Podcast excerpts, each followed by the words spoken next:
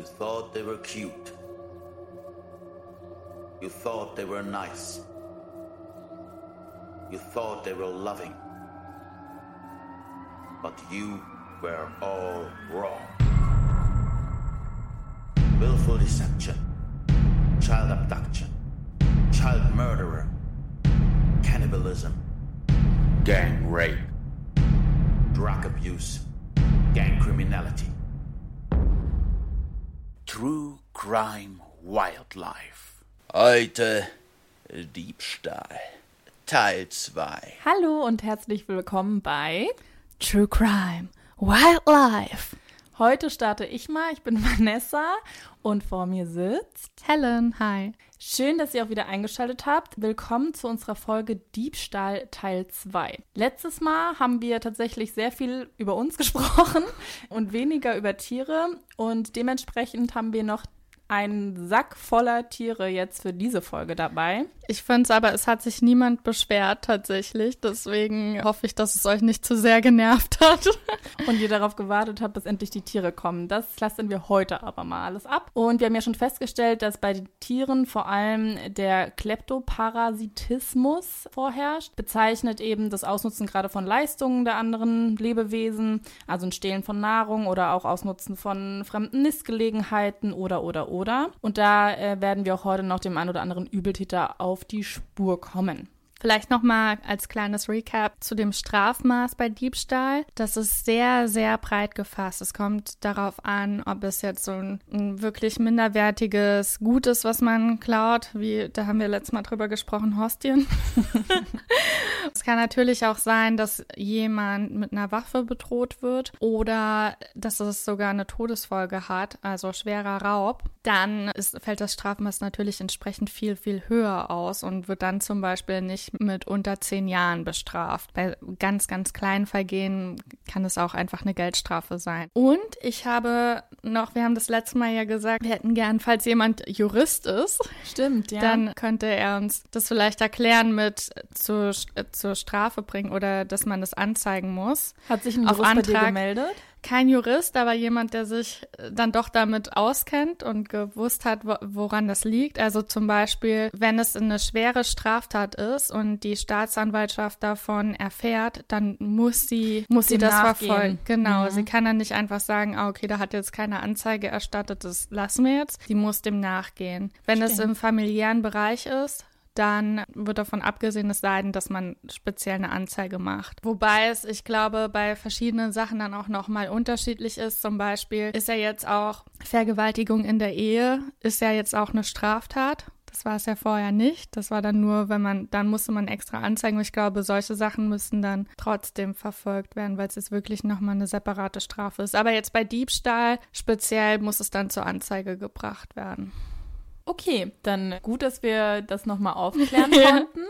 Und dann würde ich sagen, fangen wir diesmal direkt jetzt an und äh, quatschen nicht so viel wieder drum herum. Ich wollte gerne äh, generell noch was sagen, bevor so. wir richtig einsteigen in die Tiere. Es gibt generell viele Tiere, die, wie du schon gesagt hast, Angst haben, dass ihnen die Nahrung geklaut wird und die deswegen die Nahrung verstecken. Das haben wir schon mal besprochen bei den Eichhörnchen zum Beispiel. Das war dann bei Arglistige Täuschung. Da war ein Eichhörnchen, das dann ganz viele Hügel gegraben hat, wo es eigentlich vielleicht die Nüsse hätte vergraben können, aber es dann nur in einem dieser Hügel vergraben hat, um andere zu verwirren. Und ich habe jetzt zum Beispiel auch in Utah hat eine Universität beobachtet, wie ein Dachs ein totes Kalb vergraben hat. B bitte was? Ja. Hä?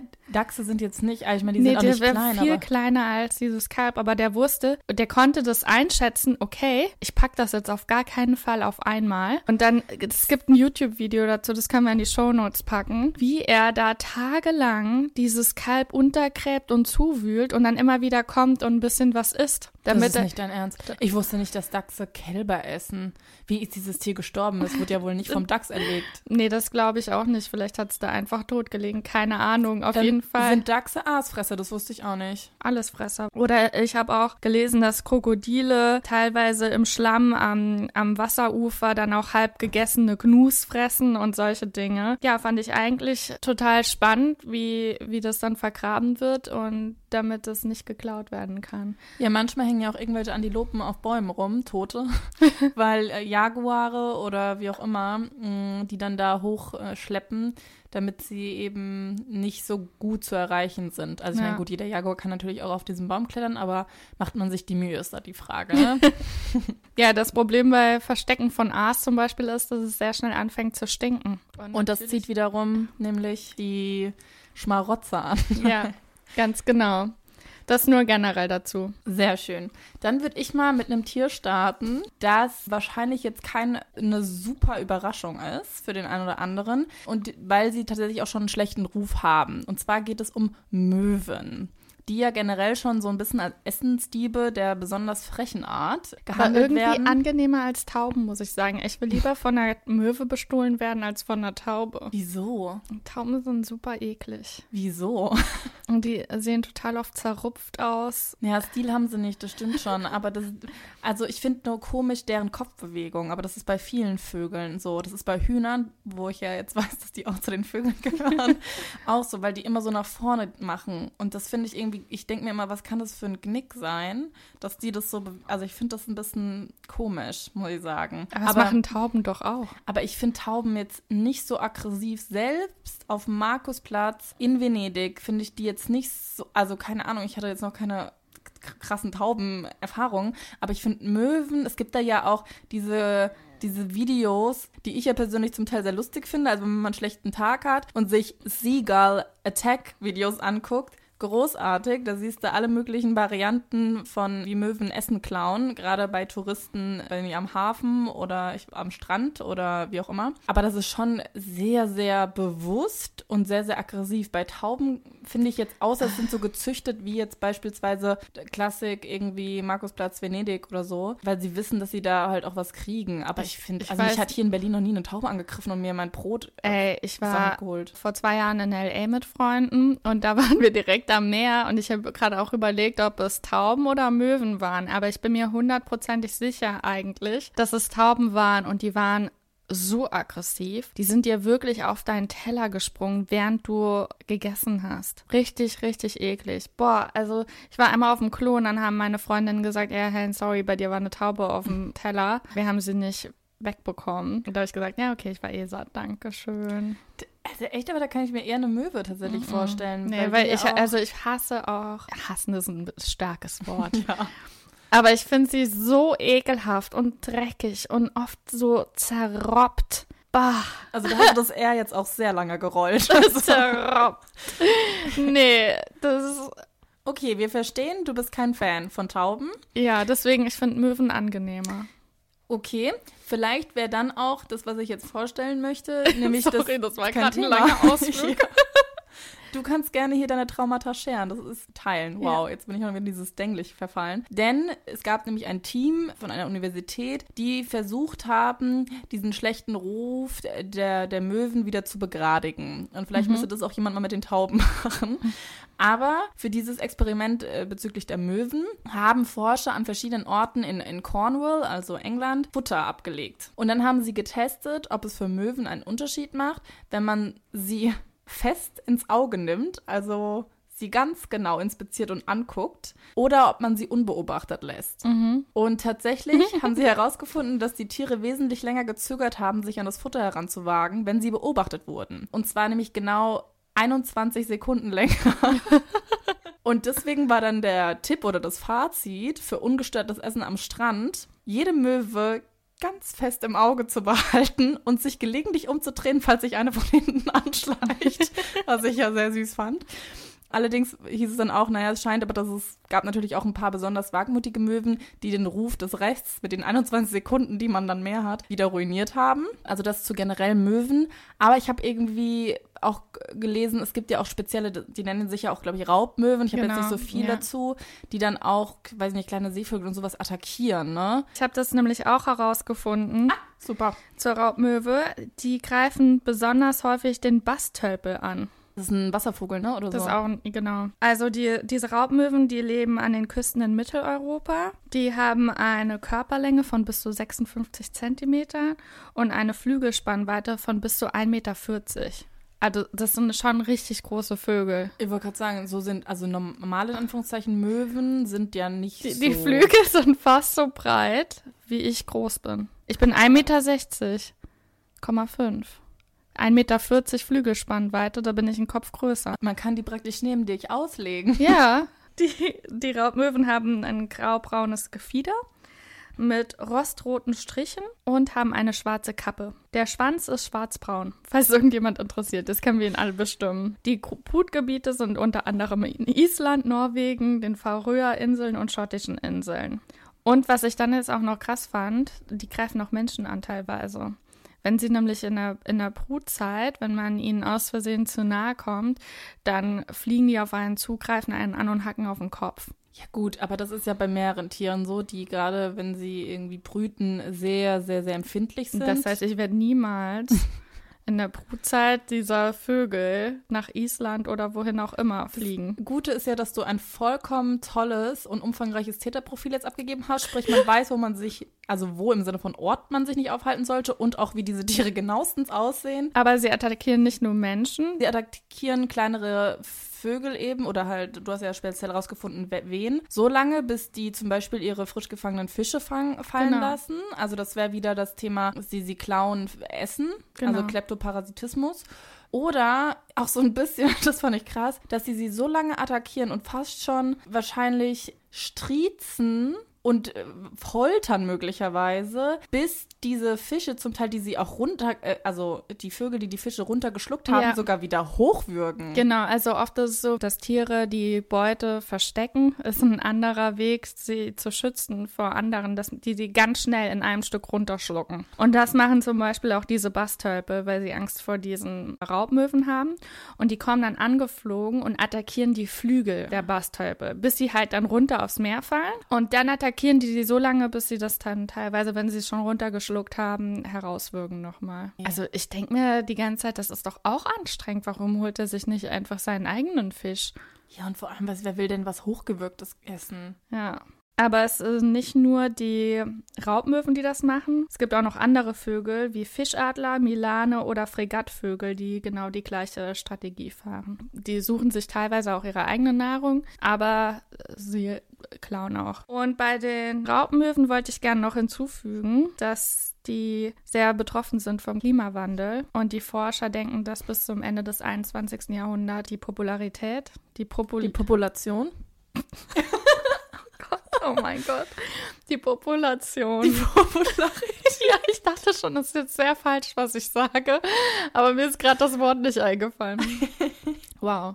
Die Population um ein Drittel geschrumpft sein wird. Ich dachte jetzt schon ausgestorben ist. Nee, um ein Drittel geschrumpft. Ich finde, es ist eine Körperverletzung dabei. Deswegen, ich würde sie nicht mit einer Geldstrafe davonkommen lassen. Das ist halt keine Bandenkriminalität, aber ich würde sagen, dass sie ihren Schnabel als Waffe nutzen. Deswegen finde ich, es ist ein schwerer Fall von Diebstahl. Auf jeden Fall. Also Freiheitsstrafe. Freiheitsstrafe sieben Jahre. Vor allem ist da ja auch Wiederholungstäter sind's ja. Ja, also eigentlich Sicherheitsverwahrung. Ne? Ja, stimmt. Die werden es immer wieder machen. genau. Perfekt. So, die Frage ist, bleiben wir jetzt im Vogelreich oder möchtest du vielleicht Ich du würde eine- vielleicht ins Flatterreich ins gehen. Flatterreich? Oh, Ins Falterreich. mhm. Ich würde gerne über den Totenkopfschwärmer sprechen. Das ist ein Schmetterling, aber eigentlich ein Nachtfalter. Falter. Mhm. Genau. Hast du den schon mal gesehen? Ja, ich weiß, dass die ein bestimmtes Muster haben auf ihren Flügeln Unterm Kopf. Oder unterm Kopf, also auf jeden Fall genau auf dem Körper, Ja. was natürlich auch zur Abschreckung von Feinden sein soll. Ne? Die haben, ich glaube, schwarze große Punkte, kann das sein? Also Und es ist so ein bisschen- großer Fleck, der an einen Oder so. Totenkopf erinnert. Das ist jetzt halt die Frage, ob es wirklich so einen Kopf darstellt oder was auch Mhm. immer. Bei manchen ist es ausgeprägter und da sieht es wirklich sehr stark nach einem Totenkopf aus. Bei anderen ist es so ein,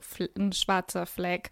Aber sehr wahrscheinlich ist es so, dass es zur Abschreckung dient. Die sind relativ groß, die sind 13 Zentimeter lang und haben gelb-schwarze Farbe. Was ich da spannend fand, ich habe mich noch nie so richtig mit denen auseinandergesetzt. Der Nachtfalter kommt ursprünglich aus Afrika und jetzt durch den, sind wir wieder beim Klimawandel. Durch den Klimawandel tritt er auch vermehrt in Europa auf. Und im christlichen Europa des 18. und 19. Jahrhunderts galt er als Verkörperung des Bösen und Gefährlichen. Wegen dieser Zeichnung? Genau, oder? genau. Also es galt als schlechtes Omen, das den Tod ankündigt. Und der Falter hat auch tatsächlich schon in Filmen, wurde er oft benutzt genau um dieses Zeichen des Todes halt darzustellen. Zum Beispiel im Film Das Schweigen der Lämmer. Da legt der Mörder den Opfern eine Puppe von diesem Insekt auf den Rachen. So ein bisschen wie auch der Rabe, ne? Genau. Als, äh, es, ich, es hat mich extrem stark an den Raben erinnert, weil der ja auch in Filmen als so dieses Zeichen des Bösen oft genutzt wird. Wenn der Nachtfalter, also dieser Totenkopfschwärmer, sich bedroht fühlt, dann macht er ein extrem lautes Geräusch. Das hört sich schon fast an wie das Fiepen von einer Maus aus. Also es ist auch dadurch ein relativ gruseliger Vogel irgendwo. Äh, Was? Vogel, Falter. Ich wusste nicht, dass Falter Laute ausstoßen können. Doch, ich habe mir auch ein paar Videos dazu angeschaut. Das ist echt so.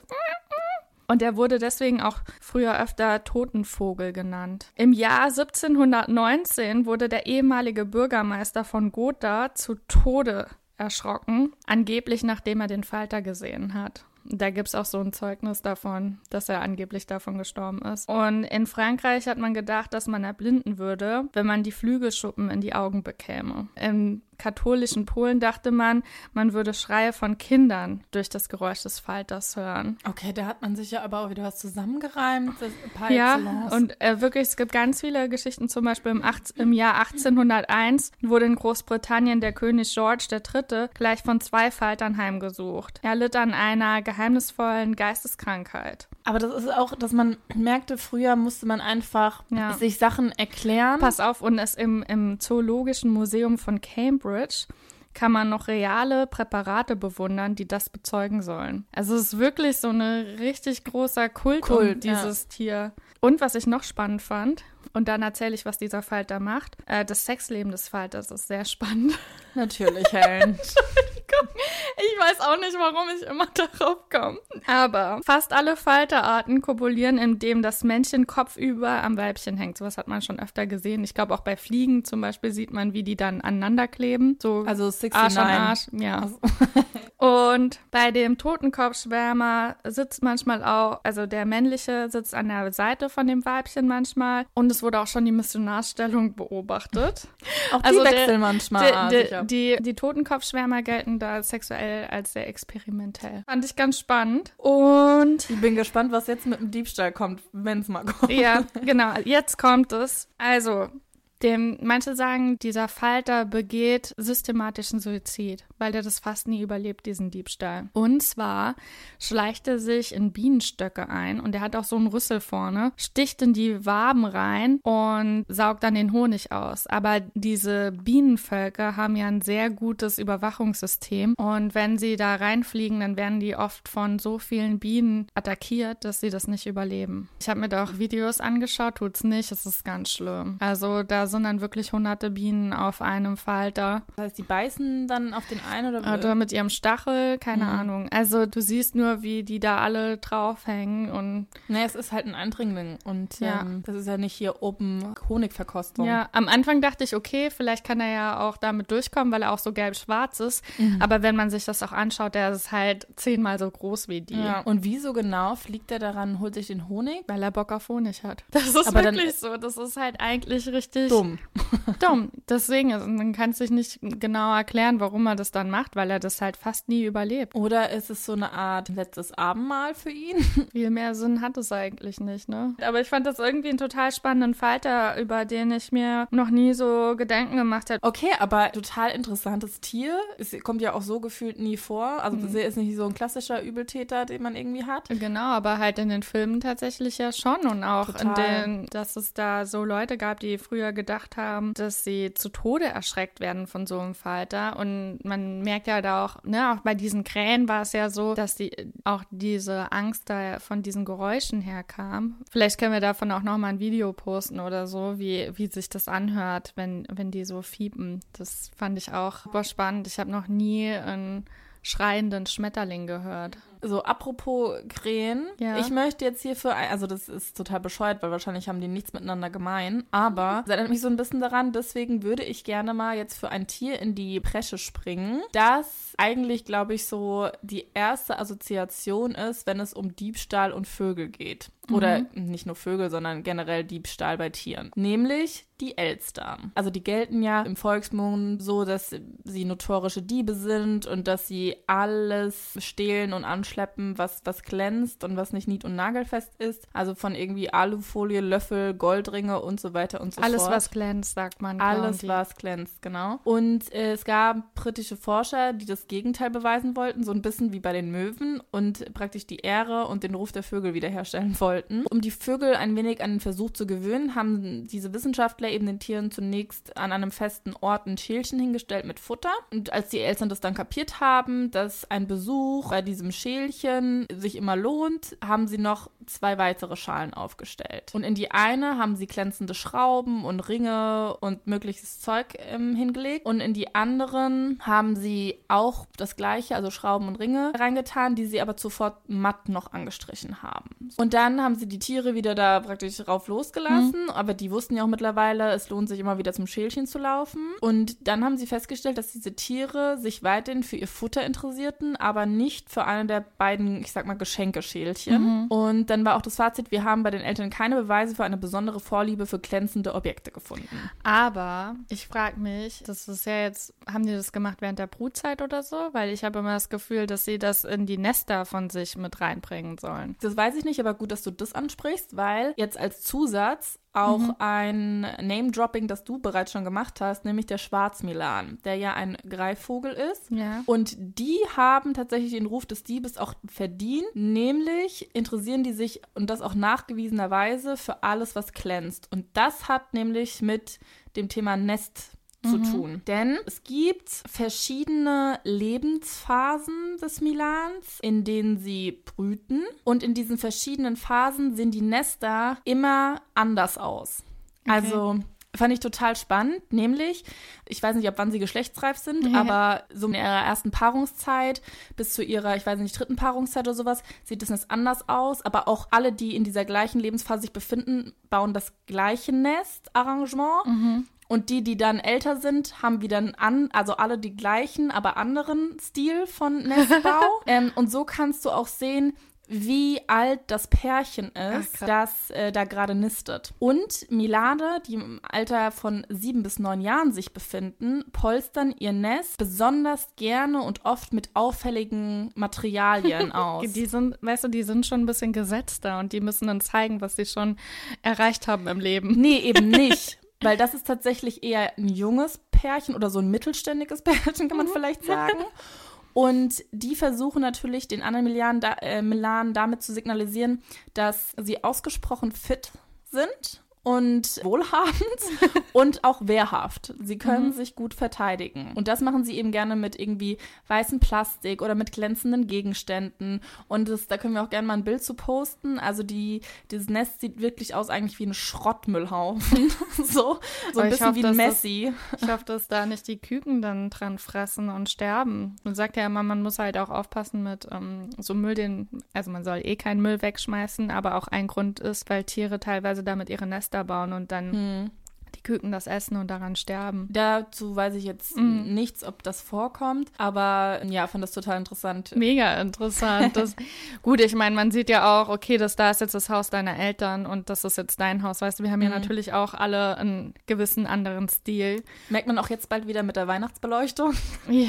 Wobei ich dieses Jahr auch echt Bock habe, so, ein So bisschen- richtig auf die Kacke zu Ja, ein bisschen zu dekorieren mehr. Man weiß ja nicht, ob man auch nach Hause fahren kann oder so. Ich würde gerne einen, ähm, einen Weihnachtsmarkt auf meinem Balkon machen. Dann darf immer ein Kumpel vorbeikommen, und Glühwein trinken.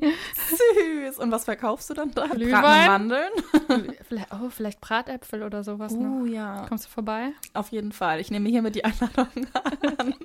Schreib mir bitte deine Öffnungszeit. Ja, Also mache ich. Die personalisierten. Ist aber alles überteuert, ne? Du, das ist so wie halt auf einem klassischen Weihnachtsmarkt. Also kein Problem. Muss ich auch Eintritt zahlen oder ist das ein freier zugänglicher Weihnachtsmarkt? Ja, das muss ich noch überlegen, weil ich habe ja dann dementsprechend nur äh, limitierte Kapazitäten. Und eigentlich würde ich vielleicht dann doch Eintritt nehmen. okay. Wie lustig wäre es, wenn du an alle deine Freunde so schreibst, von wegen. Ähm, Für 5 Euro dürft ihr zu mir. Nee, aber auch so, Achtung, hier, Hellens Weihnachtsmarkt, aber limitierte Kapazitäten, also seid schnell und dann veröffentlichst du das und dann sitzt du da und keiner meldet sich. Dann über Calendly einbuchen bei mir. Genau. Nee, aber das Lustige ist, bei uns in der, also in meiner Heimat, Mhm. der Hauptstraße, da gab es immer dieses eine Haus, wo man gedacht hat, ihr habt alles zusammengekehrt, was ihr jemals gesammelt habt über Jahrzehnte. Sieht so und da wurde schlimm aus. alles. Die Stromrechnung, was ist los mit den Leuten? Das dachte ich Das mir ist auch. so unnötig. Und ich habe jetzt bei einer italienischen Bloggerin gesehen, die mittler also die jetzt schon in ihrem Luxus-Apartment, ich glaube Mailand, so gefühlt einen vier Meter großen Tannenbaum stehen hat, die jetzt mit einer App das Licht steuern kann.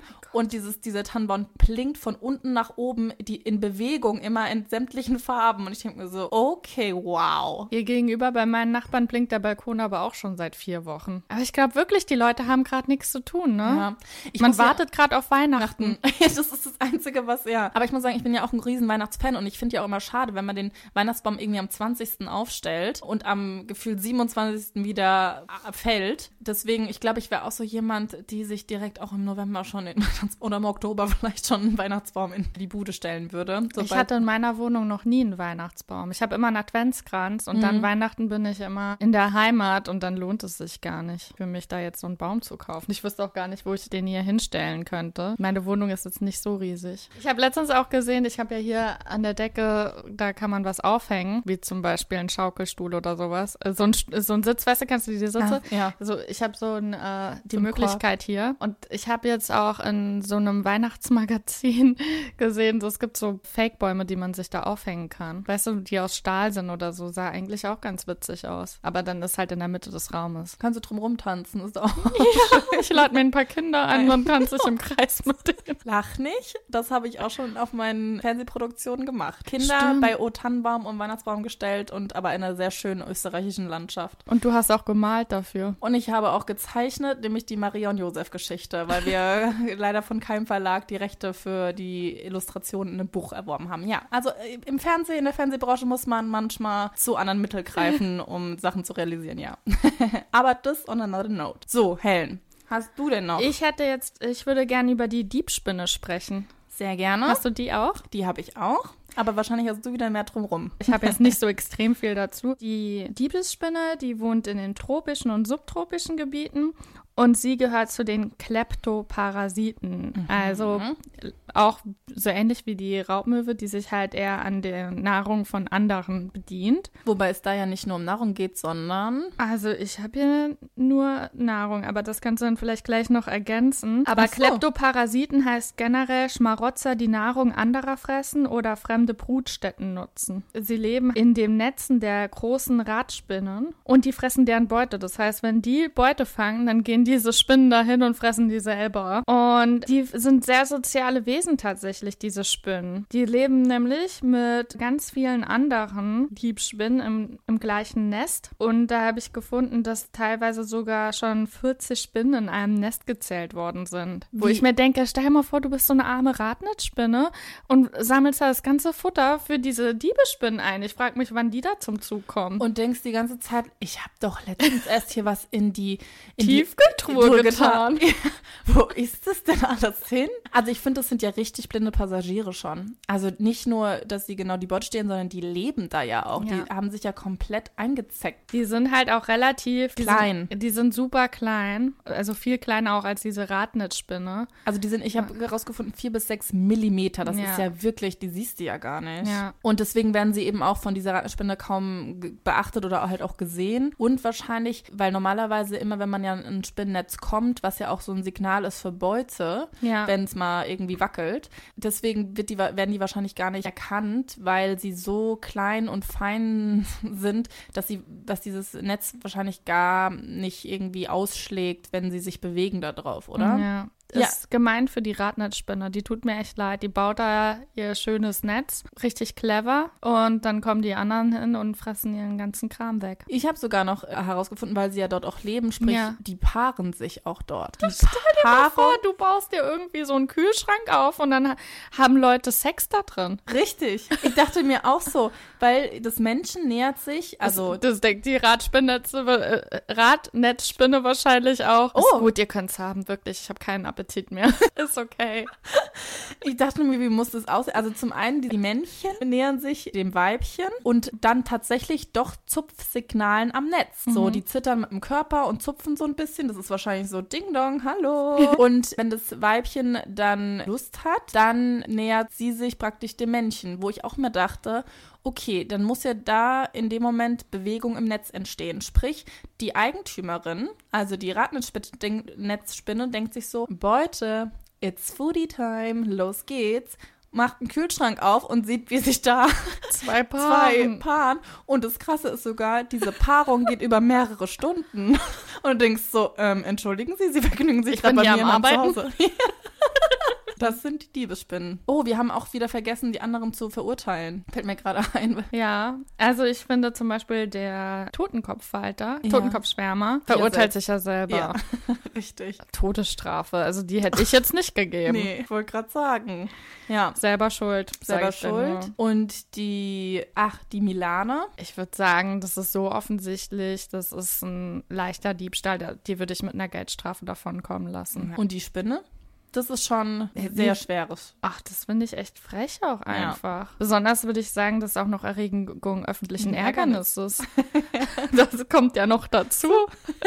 ich habe noch andere Tiere, die ganze Völker vernichten. Oh. Und durch einen Diebstahl? Ja, da wird halt auch gar nicht so richtig drüber gesprochen in so Kinderserien. Und das finde ich wirklich traurig eigentlich. So, wir zäumen jetzt die, die Sendung mit der Maus mal von ne, zum Beispiel Realität Win Winnie Pooh, der ist doch immer Honig, oder? Ja, wie kommt dann den Honig dran? Naja, der hat einen coolen Deal mit seinen Freunden aus dem Morgenwald oder. Naja, das machen zum Beispiel Braunbären, die hauptsächlich in Russland, aber auch teilweise in Europa mm. leben. Und die Bären gelten ja als Allesfresser. 70 Prozent ihrer Nahrung sind Pflanzen, aber was halt krass ist, vor dem Winterschlaf müssen die 20.000 Kalorien täglich zu sich nehmen. Das entspricht etwa 25 Stücken Butter. Die fressen dann alles, was ihnen über den Weg kommt. Aber Bären, wie Winnie Pooh, lieben auch Honig.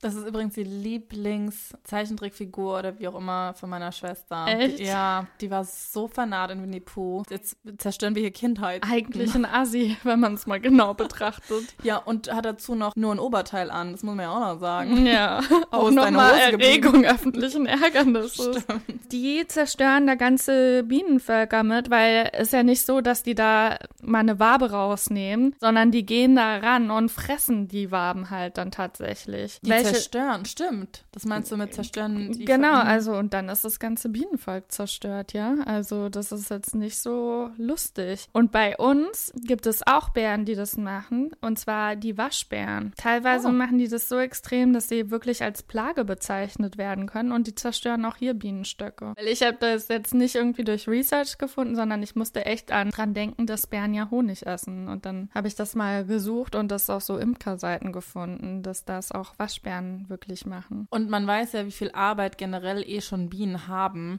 um Honig zu produzieren. Ja. Also ich weiß nicht, für gefühlt so und so viel wenig Gramm oder einen Löffel oder so fliegen die, glaube ich, 80.000 Mal um die Welt. Also im Sinne von mm. Distanzen, das ist Wahnsinn, ey, wie teuer und wie aufwendig in Anführungszeichen diese Honigproduktion ist. Ja. Und wenn du das vernichtest, diese ganzen, also das ist schon, also da würde ich wirklich Höchststrafe. Also ich finde, das ist ja sogar schon Völkermord. Ja, Genozid. Ja, das finde ich hart. Und sorry, ich mache jetzt noch gerade, ich habe noch ein Tier oder noch eine kleine Sache, die würde ich jetzt direkt anschließen, weil wir gerade bei Waschbären sind. Waschbären sind eigentlich eh generell krasse Diebe. Ne, sie sehen ja auch schon so aus. Weil das habe ich jetzt bei Hühnerzüchtern gefunden. Von den Imkern zu den Hühnerzüchtern. Diesmal warst du sehr in vorn unterwegs, ne?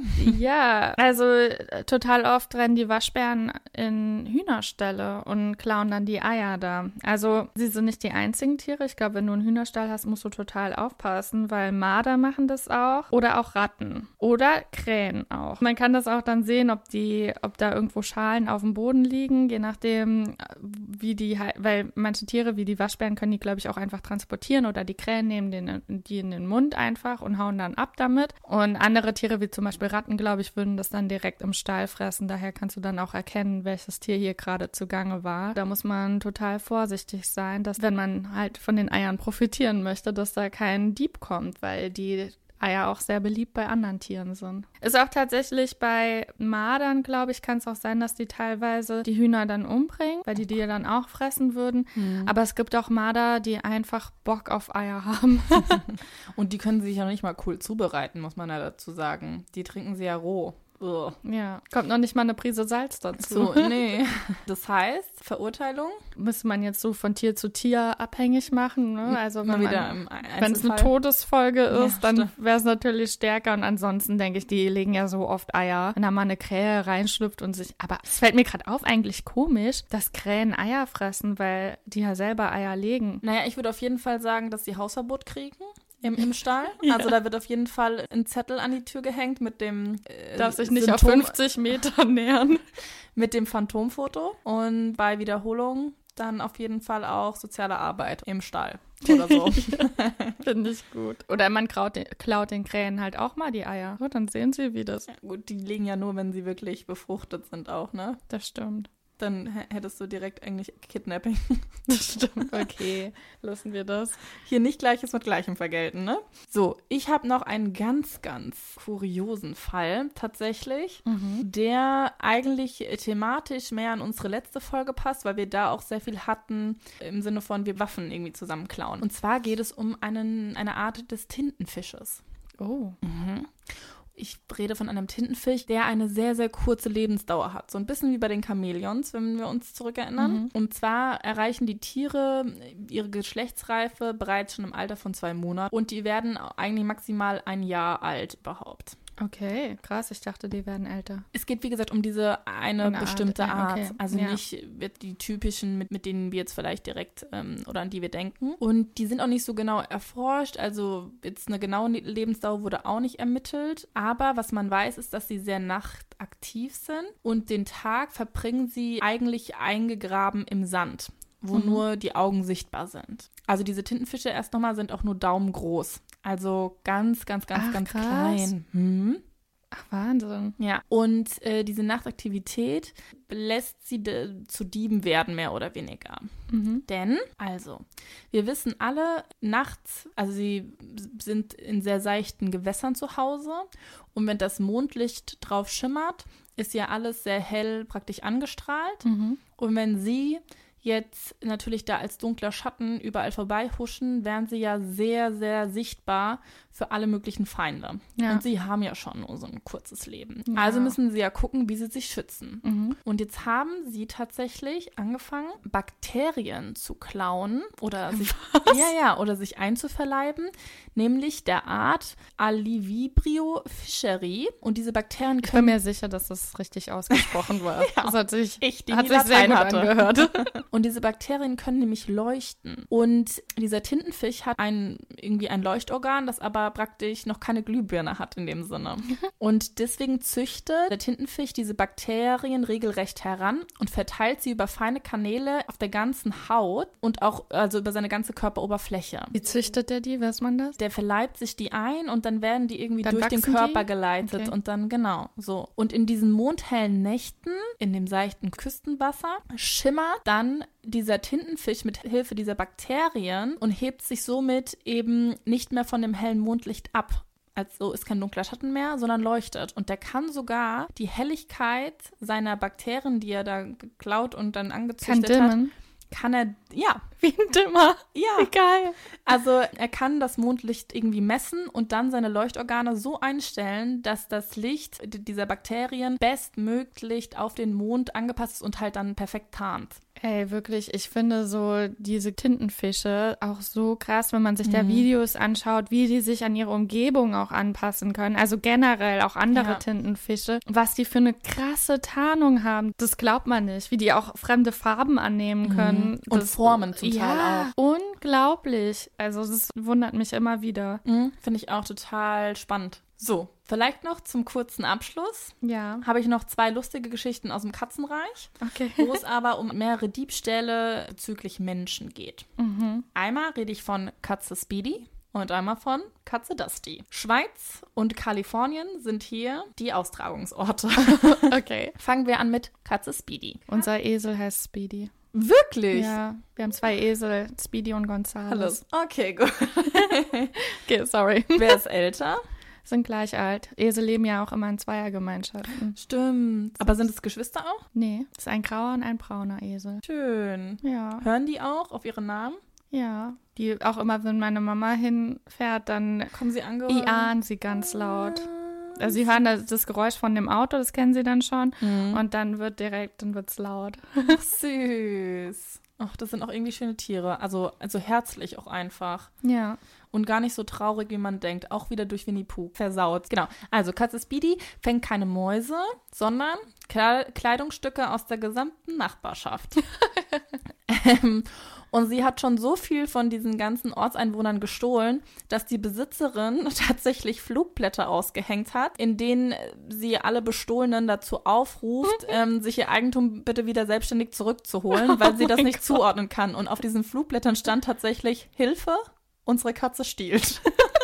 Also von wirklich Federbällen über Handschuhen, Schals, T-Shirts, sogar Socken und Unterhosen hat diese Katze schon alles mitgenommen. Also wenn mal eine Balkontür offen steht, zapp, zerrapp ist sie drin und nimmt alles mit, was irgendwie sie mitnehmen kann. Mehr als 100 Gegenstände sind da auch schon zusammengekommen. Und ja, eine Tierärztin hat dann ähm, versucht, das zu analysieren und meinte, die Katze möchte einfach Aufmerksamkeit. Wo ich mir denke, dann soll sie es doch auch kriegen. Aber sie meinte, ignorieren wäre das beste Heilmittel. Naja, wir, na, wir werden sehen. So, und jetzt zur Katze Dusty.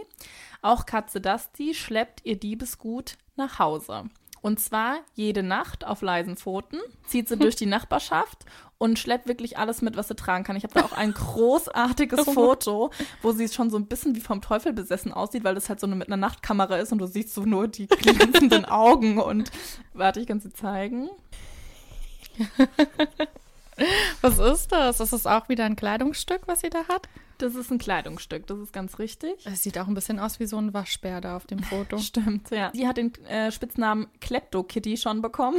Oh. Und das Frauschen von ihr führt wirklich akribisch Buch. Also bei der Katze sind schon mehr als 600 Gegenstände aufgelistet. Und der Diebesrekord von Katze Dusty in einer Nacht waren vier Handtücher, vier Socken, eine Plastiktüte, ein Topflappen und ein gelber Handschuh. und insgesamt hat sie schon über 100 Handtücher geklaut aus der Nachbarschaft. Und die Besitzerin hat jetzt eine eigene Facebook-Seite angelegt, wo sie jedes einzelne Diebesgut alles per Fotos dokumentiert. Was für ein extra Stress, ey. Ja, und dann weiß die ganze Nachbarschaft eben Bescheid und kann halt, wenn irgendwie mal was fehlen sollte, erstmal auf der Facebook-Seite nachgucken und vielleicht gegebenenfalls dann schreiben, ah ja, hier, die Unterhose gehört mir. Ähm, ich hole sie ab Wie morgen. unangenehm. Du hast ja Stell auch ständig irgendwelche Leute bei dir zu Hause. Aber stell dir auch vor, da, du hast irgendwie dir neue schicke Unterwäsche gekauft und dann musst du die bei deinen Nachbarn, wer weiß, was die für ein Verhältnis haben, Ja, so bei deinen stimmt. Nachbarn das abholen gehen. Da Da wäre es mir lieber auch, wer zu, was trägt unten drunter. ja, da wäre es mir lieber zu denken, dass die Waschmaschine es gefressen hat. ja. So, du hattest auch noch was. Mir ist gerade aufgefallen, ich habe sogar auch noch was. Mm, Okay. Ich habe sowas Kleines, was ich irgendwie auch da nochmal spannend fand, weil im Tierreich gibt es natürlich immer Tiere, die sich vor Diebstahl schützen und dann Tiere, die dagegen Instrumente entwickeln. Und das ist halt so, was man sehr häufig beobachten kann. Und vielleicht ein sehr gutes Beispiel dafür ist, sind Termiten. Weil die Termiten, die haben ja so einen richtig festen, lehmigen Bau, der teilweise Meter hoch ist, ähm, wo es sehr schwer ist für Feinde dran zu kommen. Aber dann gibt's wieder Ameisenbären oder auch Ameisenigel, die so eine Schnauze entwickelt haben, so eine lange, schmale Schnauze, dass sie halt in diese Höhlen reinkommen und da wirklich dann die Termiten fressen können. Also das finde ich total spannend zu sehen, wie die Natur sich da gegenseitig anpasst, dass sie ja dann doch vielleicht was klauen kann, obwohl die anderen äh, so einen tollen Safe praktisch gebaut haben. Oder Schimpansen mögen auch total gerne diese Termiten und die benutzen dann dafür Werkzeuge, die stacheln dann da mit kleinen Stöcken drin rum, um diese Termiten zu fressen. Und das fand ich auch irgendwie dann ganz witzig, wie das halt funktioniert so. Gut, also bei Affen ist es ja eh so, dass sie sehr clever sind, ne? Ja. Und da ein bisschen mehr auch zum Teil hinten dran Genau. denken. Aber Eines ähm, der wenigen Tiere, das überhaupt Werkzeuge benutzt. oder sich auch selbst zusammenbaut, ne, Mhm. so. Aber was das andere mit dem Thema, wie die Natur irgendwie mit und gegeneinander irgendwie Mhm. im gleichen Sinne arbeitet, das hatten wir ja auch, ich glaube, war das nicht auch sogar bei den Enten, bei den Stockenten, wo Mit auch die- mit evolutionstechnisch Penis, also sich das angepasst Mhm. wurde und dann aber auch wieder das Weibchen entgegengesetzt dazu sich entwickelt hat. Also, da, ne, so, das Dass ist ja der ganz schön- Korken genau, ja. nicht zieht. Ja. Ja, so. Also leider habe ich jetzt noch was, was so auch total aus dem Zusammenhang ra rausgerissen ist. Wir haben das diesmal, glaube ich, nicht so gut verknüpft miteinander. Aber es ist jetzt ist auf jeden Fall hier Tiere, Tiere, Tiere. Im Gegensatz zum letzten Genau. Mal. Und zwar habe ich noch die Geschichte von dem Wildtierfotografen Kevin Eby, Mhm. der im San Juan Island National Historical Park im US-Bundesstaat Washington unterwegs war. Mhm. Und er wollte ähm, tatsächlich äh, Füchse fotografieren, ist aber spezialisiert auf Adler. Mhm. Und an diesem einen Nachmittag kam halt alles perfekt mehr oder weniger zusammen. Denn es war irgendwie später Nachmittag und es huschte gerade ein, ein Jungfuchs über so ein freies Feld mit einem frisch erlegten Hasen im Maul. Und plötzlich hat er halt den Ruf eines Weißkopfseeadlers vernommen. Und da er diese Tiere ja auch schon studiert hatte, wusste er eigentlich genau, was jetzt passiert und hat auch halt perfekt schon die Kamera gezückt, weil er nur noch darauf gewartet hat. Und da sind wahnsinnig tolle Aufnahmen entstanden, die wir auch gerne dann posten können. Wie er geahnt hat, hat sich dann von oben dieser junge Adler herabgestürzt und hat seine Krallen in den Hasen geschlagen, um den zu klauen, also das Futter zu klauen, und sich wieder in die Luft zu schwingen. Eigentlich dachte er, dass der Fuchs natürlich logischerweise loslässt, da wirken ja auch Kräfte aufeinander, hatte aber nicht. Das heißt, dieser Adler ist hochgeflogen mit dem Fuchs und dem Hasen, alles an Oh einer mein- Kette im Schlepptau. Okay. Ja, und What? Wie stark muss denn dieser Adler Krass, dann noch ne? sein? ja, Diese Füchse, die wiegen doch bestimmt auch 10 Kilo oder sowas, Ja, würde ich jetzt mal schätzen. Also wie, wie kraftvoll die Flügel sein müssen. Ja. Ne? So. Weil der Fuchs hat es gar nicht eingesehen, sein Abendessen loszulassen. Und ist damit so ein bisschen mehr oder weniger mit hochgeschwebt. Und es ging auch ein paar Sekunden lang, wo er sich gehalten hat. Und irgendwann musste er dann doch ähm, loslassen. loslassen. Der hat Panik bekommen, bestimmt. ist dann zu Boden gefallen, aber es geht ihm gut. Also er hat sich nicht sichtlich verletzt. Sein Abendessen war aber dann trotzdem leider hinüber. Ach Ja. Mist, der Arme. Dü -dü. So, jetzt wäre ich aber wirklich tatsächlich Ich durch. auch. Ich würde gerne noch kurz was zu einer Quelle sagen, weil ich diesmal bei dem Totenkopfschwärmer sehr viel aus einem Artikel genommen habe. Üblicherweise suchen wir ja immer Mhm. in ganz vielen Artikeln. Aber tatsächlich hatte die Taz einen ganz tollen Artikel über Totenkopfschwärmer gemacht und da habe ich fast alles rausnehmen können. Da waren noch viele Quellen angegeben und deswegen hatte ich das Gefühl, dass ich das vielleicht diesmal dazu sagen sollte, weil das jetzt keine extrem eigene Arbeit war diesmal. Ach, süß.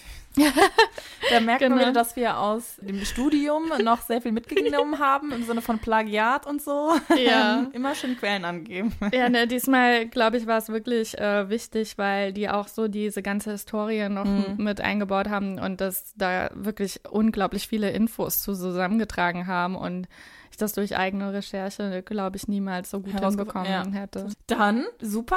Diesmal Ähm, war es eine bisschen ernstere Folge, hatte ich das Gefühl. Das letzte Mal waren wir oder eine sehr tierlastige ver- Ja, Folge. Aber vielleicht als Fazit, dreht euch immer mal um, falls eine Möwe oder eine Taube hinter euch ist. Bleibt gesund und danke fürs Zuhören. Vielleicht auch noch eine kleine Ankündigung. Oh. Bald kommt ja Weihnachten. Vielleicht machen wir noch mal eine kurze Weihnachtsfolge vor Weihnachten. Schickt uns doch gerne eure Lieblingstiere oder die Sachen, die euch am besten gefallen haben. Und da machen wir eine kleine Weihnachtsfolge draus. Und dann gehen wir auch in eine Weihnachtspause. Genießt noch den Lockdown, light, solange es ihn noch gibt. Oder auch, wie Helen gerne sagt, Soft Down. den Softdown, genau. Und ich hoffe, wir hören uns bald wieder. Bis dann. Bis macht's dann. gut. Tschüss. Passt auf eure Sachen auf. That's it, folks. Case closed.